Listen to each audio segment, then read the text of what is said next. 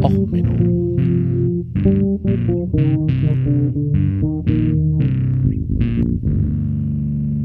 Der inkompetente Podcast über Dinge aus Militär, Technik und Computer, die so richtig in die Hose gingen. Herzlich willkommen zu Och, Menno dem Podcast für alles, was im Militär, Technik und im Internet so richtig in die Hose gegangen ist. Heute mit Dance with the Devil von Burning Witches. Ja, wir reden heute von einer Hochtechnologie. Den absoluten tollen Kerbholz. Oder wie es ein anderes Blog so schön nannte.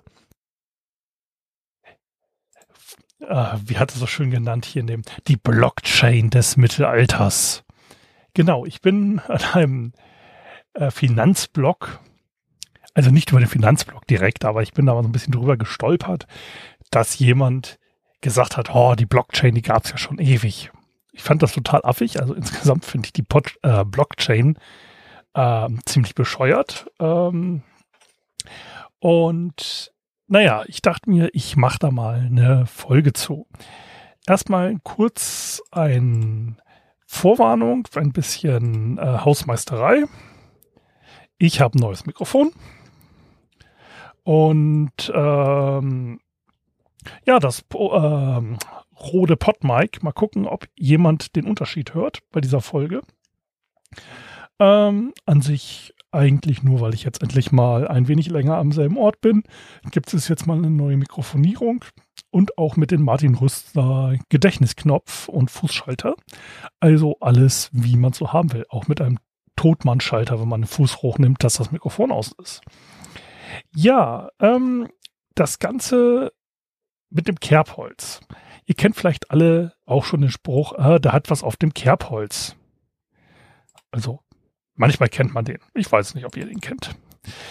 Ähm, das Kerbholz. Was ist ein Kerbholz? Nun, es gab schon immer das Problem, dass man ja was bezahlen wollte. Oder halt eine Quittung brauchte. Also wenn ich auf den, der Nachbarhöhle mal das halbe Mammut abgegeben habe, dann hätte ich gern für das halbe Mammut mal eine Quittung, weil man weiß ja nicht, wenn man mal wieder äh, vom Nachbarn was will und wenn man ihm sagt, ja komm, du hast das halbe Mammut schon gekriegt, jetzt hör auf zu heulen. Sowas muss man ja beweisen. So, und das kann man natürlich machen, indem man einfach aufeinander vertraut, aber der Mensch als solches hat ja das Problem, dass er einfach auch mal vergesslich ist. Also, was macht man? Man macht sich Notizen. Und naja, die einfachste Art und Weise ist einfach zu sagen, okay, ich habe dir einen Mammut gegeben, ich schnitz dir einen Mammut oder irgendwie sowas. Ne? Man kann ja da irgendwie was bildlich machen. Das ist natürlich auch ein bisschen aufwendig dann hat man sich halt überlegt, okay, wenn ich jetzt was regelmäßig mache, was jetzt zum Beispiel bei Feldern oder ähnlichem, wenn man jetzt ein Gutsherr ist und regelmäßig halt irgendwie Steuern in Form von Mehlsäcken oder sowas abgibt, ähm, ist es natürlich relativ doof, wenn ich jedes Mal einen Mehlsack schnitzen muss. Ich meine, das ist natürlich total schön, wenn ich aus so Holzsäckchen habe. Das ist bei Brettspielen in Europa natürlich total beliebt, aber insgesamt für die Handhabbarkeit des Ganzen nicht unbedingt hilfreich. Also hat man sich irgendwann angefangen, einfach auf Stöcke Kerben zu machen. Das sogenannte Kerbholz. Ist ja relativ einfach. Ne? Eine Kerbe ist ein Sack Mehl und äh, zwei Kerben sind zwei Sack Mehl oder man kann sich da was ausdenken. Eine Schräge für fünf Säcke oder ähnliches. Das Problem ist jetzt natürlich, wenn ich jetzt meine Steuern bezahlt habe, möchte ich ja gerne Quittung für haben. Und äh, wenn ich jetzt die Quittung nicht kriege, äh, weil der andere den Papierkram hat, ist es natürlich auch doof. Also hat man im Endeffekt einen Ast in der Mitte halbiert, nachdem man das Ganze eingekerbt hat. Und so entstand das Kerbholz. Ähm, dadurch hat man jetzt den Vorteil, dass dadurch, dass man durch die Holzmaserung und so die zwei Stücke nur aneinander passen, kann man auch relativ schlecht fälschen. Weil wenn der Strich über beide Teile geht, dann ist es bei der Vertragsunterzeichnung da gewesen. Wenn ich jetzt sage, ja, ich manipuliere meine Quittung mal, ich habe ein bisschen mehr Steuern bezahlt, dann kommt irgendwann der Steuereintreiber des Königs vorbei und sagt, lieber Heger, gib mir mal dein Kerbholz, wir vergleichen mal und dann macht man die beiden aneinander und stellt fest, ach, der Heger hat sich noch ein paar mehr Kerben aufs Kerbholz reingemacht, das ist jetzt also eine Fälschung. Und nach dem Prinzip hat man jahrhundertelang eigentlich gut gearbeitet. In Deutschland hat sich dann irgendwann der Brauch äh, etabliert, dass es ein langes und ein kurzes Stück Holz gibt. Das lange Stück ist das Stück desjenigen, dem man etwas schuldet, und das kurze Stück ist das, was du zu bezahlen hast. Deswegen hast du den kurzen Stock oder das kurze Ende des Stockes gezogen, wenn du irgendwo was bezahlen musst. Daher kommt auch diese Redewendung. Ähm, deswegen, also, der hat was auf dem Kerbholz, kann heißen, der hat einfach nur Schulden.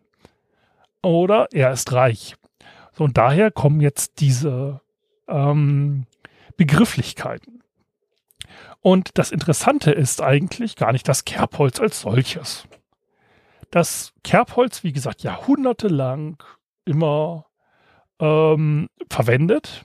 Großbritannien, so vorwärtsdenken, wie sie schon immer waren, hat das Ganze bis 1826 haben sie Steuerschulden im Parlament aufbewahrt auf Kerbholzern.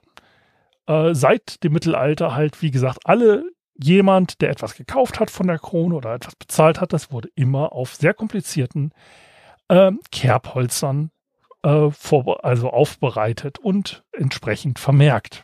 Also ein absolut unschätzbares Dokument britischer Geschichte, das man so produziert hatte. Und man konnte somit halt jetzt genau nachgucken, wer hat was, wann, wem bezahlt. Äh, naja. Und da ist natürlich jetzt die Sache, warum rede ich heute darüber? Ich meine, das ist doch ein an sich gut funktionierendes System gut, man kann jemanden U von X vormachen und ähnliches. Also, äh, das ist übrigens auch in, bei Kneipen hat man früher halt durch so Kerben äh, geguckt, wie viel jemand getrunken hat oder wie viel er bezahlen muss.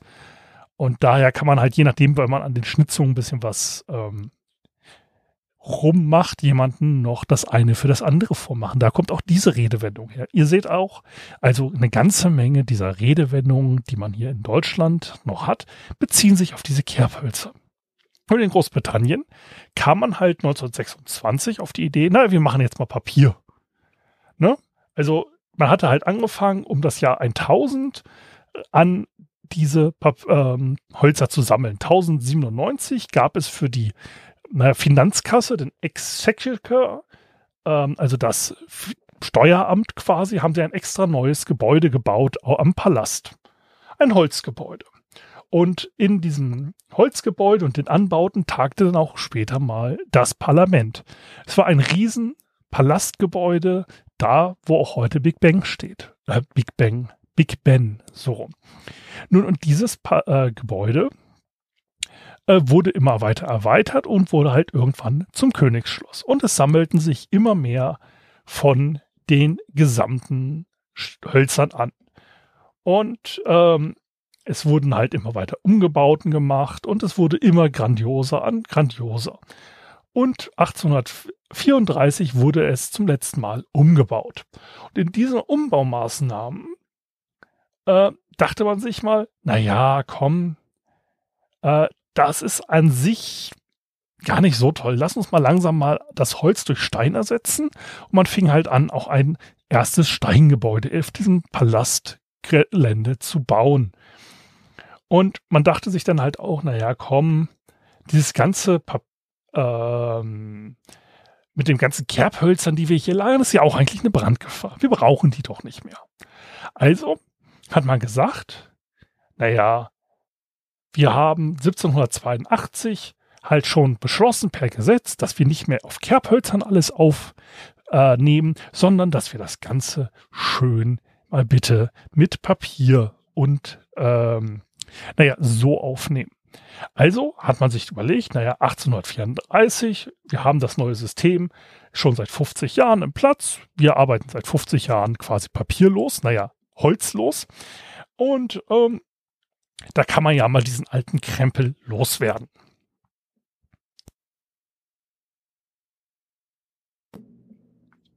Naja, und 1834 äh, kriegte der quasi Hausmeister, der Clerk of Works, äh, vom Finanzministerium, also von der Treasury, die offiziellen Auftrag, diese ganzen alten Hölzer mal loszuwerden. Das war in einer Parlamentssitzungspause, da konnte man in Ruhe arbeiten, da störte man keinen. Und ähm, er hatte halt, man hatte offiziell entschieden, man könnte diese Holzstückchen ja an die Bediensteten des Parlaments ausgeben als Holzheizung, also als Heizholz, ne, als Brennholz.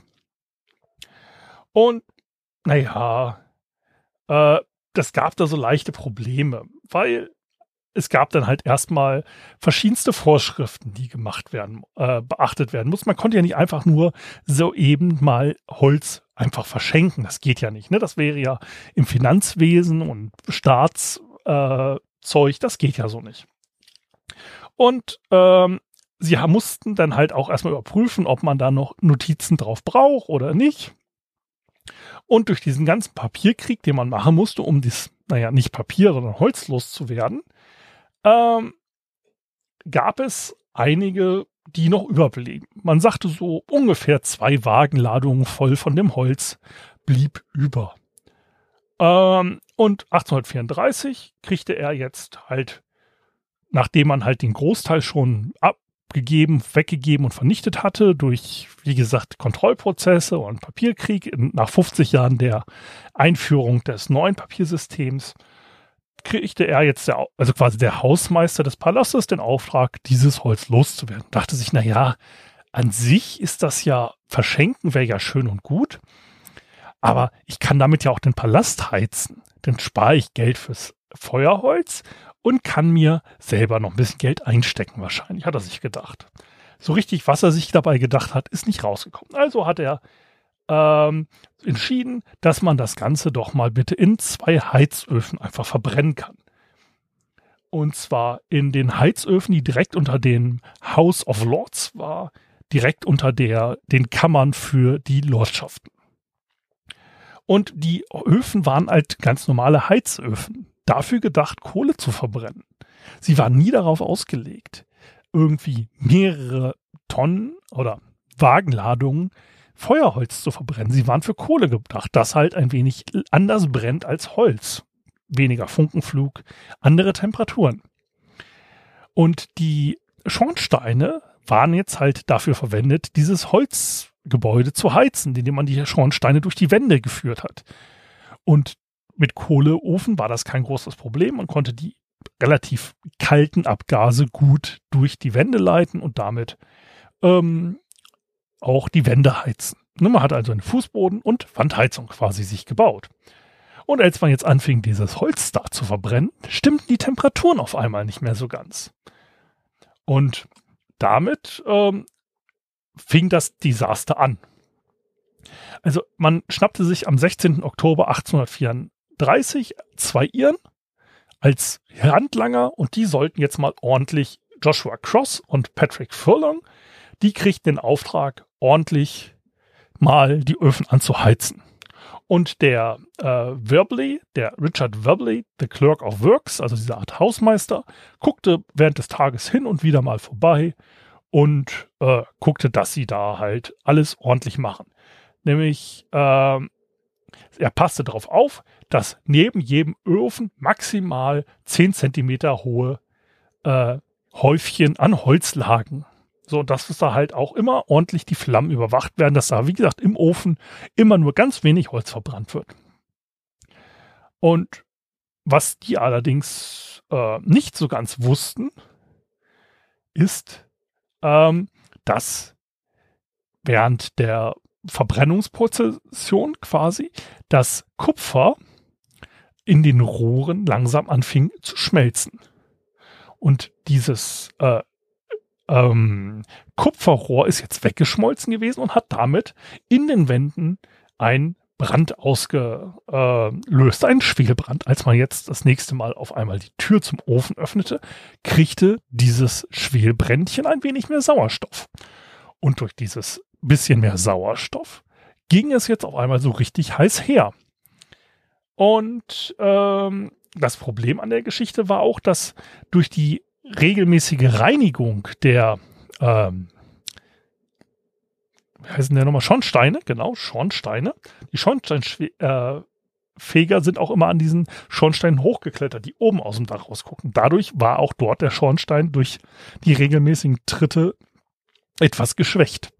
Das heißt, oben am Schornstein bringt es ähm, ähm, also insgesamt war der Schornstein geschwächt. Man hatte damals halt immer Kinder zum Reinigen übrigens verwendet. Und äh, jedes Mal, wenn das Kind wieder aus dem Schornstein geklettert war, hat man halt versucht, den Schornstein noch zu reparieren. Aber insgesamt durch das Klettern im Schornstein auch, deswegen hat man ja Kinder genommen, die waren kleiner, hat man insgesamt diesen gesamten Schornstein und auch diese Konstruktion hinter den Wänden ein wenig ähm, geschwächt. Und man stellte jetzt auf einmal vor, dass ähm, erstens es war Oktober, man hatte halt noch nicht mit einer Heizperiode gerechnet, dadurch war der Schornstein noch nicht gefegt, dadurch war auch eine, eine ganze Menge Ruß und Dreck im Schornstein. Und am, naja, gegen 4 Uhr nachmittags breitete sich jetzt Brandgeruch im Parlament aus. Und ähm, zwei Mitglieder des, der Oberschicht, die gerade auf einem touristischen Besuch waren, um einige schöne Teppiche, die an den Wänden hingen, zu besichtigen, stellten fest, naja, so richtig angucken kann ich mir die Teppiche jetzt gerade nicht, weil es raucht hier so und ich kann die schönen Teppiche gar nicht vor lauter Rauch sehen. Das ist ja aber nervig. Naja, und ähm, irgendwie war es hier ein bisschen merkwürdig. Sie gingen dann in die äh, zum Black Rod. Das ist ja, äh, wie gesagt, dieser Führer des Parlaments kamen da an dessen Box vorbei, ähm, wo halt dieser Rott aufbewahrt wurde und merkten fest, oh, es, die Fußbodenheizung funktioniert ja wunderbar, meine Stiefel werden von unten richtig warm. Kurz nach 4 Uhr haben die beiden Iren dann auch ihre Arbeit eingestellt gehabt, waren soweit durch und schmissen die letzten äh, Holzerchen in den Ofen und machten da die Ofentüren zu. Und sie gingen dann erstmal zum Pub um die Ecke, das war der Star und Gardner, äh, und wollten erstmal in Ruhe ein bisschen was trinken. Also eine Public House ist eine Wirtschaft. So, und um 5 Uhr kamen jetzt die ersten Funken hoch.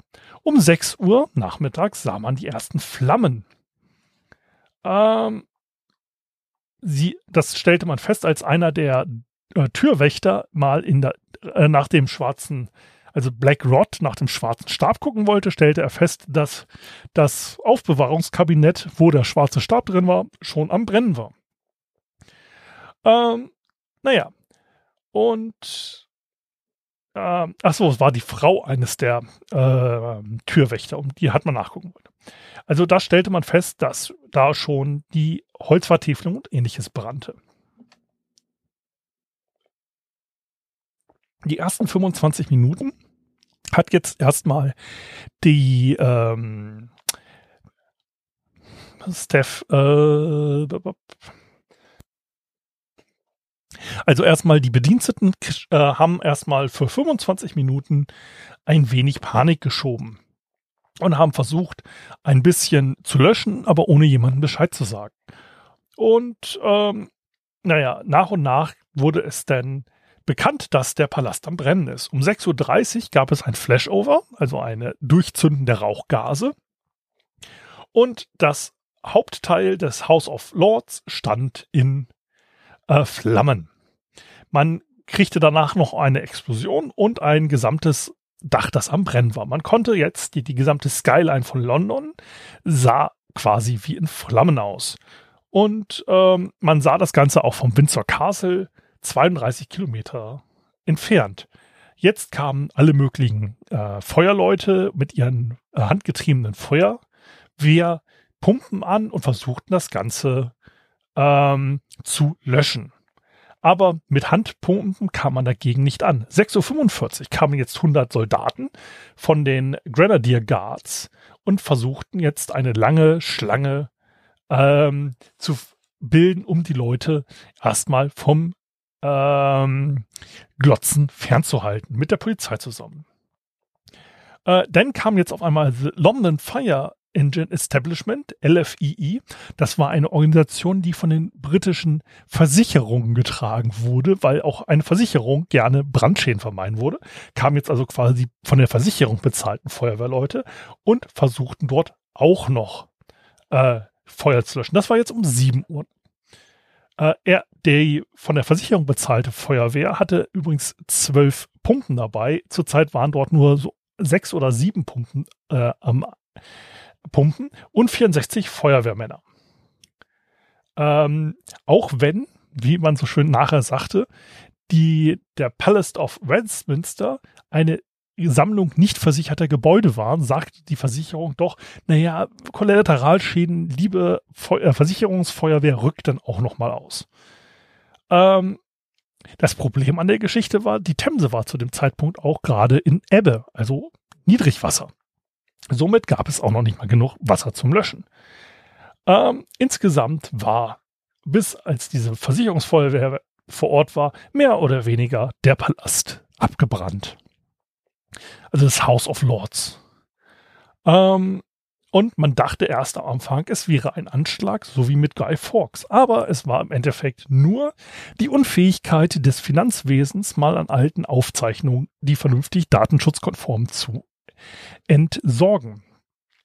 Ähm, um ungefähr ähm, 1 Uhr nachts ähm, gab es denn genug Wasser wieder in der Themse, womit man denn auch wieder gut löschen konnte. Ähm, um 9 Uhr abends kam zwischendurch dann auch noch mal ein bisschen mehr ähm, Soldaten auf die Szene und haben dann halt noch mal ein bisschen äh, gedacht, es wäre jetzt ein Aufstand, weil ne, man könnte ja von einer Revolte ausgehen, wenn das Parlament runterbrennt.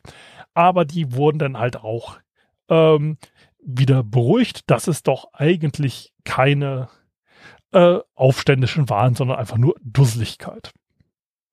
Um nachts um drei konnte man jetzt halt mehr oder weniger den Brand größtenteils in den Griff kriegen und um fünf Uhr nachts hatte man das Ganze jetzt gelöscht. Ähm, alles war mehr oder weniger zerstört. Äh, dieses komplette Parlament mit all seinen glorreichen Inneneinrichtungen, der Bücherei und so weiter waren zerstört. Es gab einige äh, nicht ganz verbrannte Gebäude, aber unter anderem haben die Großbritannien da auch ihren Yard und Pound verloren. Der sind nämlich auch die Original Yard und Pound äh, Maßeinheiten mit verbrannt. Und ähm, danach fing man an, den ganzen äh, New Palace of Westminster zu planen, diesmal aber bitte feuerfest in Stein. Ja, ähm, insgesamt eine nette Geschichte. Äh, und wenn man heutzutage vorm Big Ben steht, wird man es halt nicht glauben, dass dieser Palast äh, erst gebaut wurde, nachdem man halt den alten Palast auf die möglichst bizarrste Art und Weise verbrannt hat. Ja, ähm, ich hau euch wie immer ein paar Links in die Show Notes. Ich bedanke mich fürs Zuhören. Wie gesagt, äh, lasst mir gern Feedback da, wie ihr das neue Mikrofon findet oder auch insgesamt den Podcast von der Tonqualität oder was ihr sonst noch so denkt. Und wie gesagt, wie immer, wenn euch der Podcast gefallen hat, empfehlt mich doch euren Freunden, bewertet mich auf iTunes. Wenn er euch nicht gefallen hat, dann empfehlt mir doch eure Feinde. Also bis dann, bis zum nächsten Mal. Ciao, euer Sven.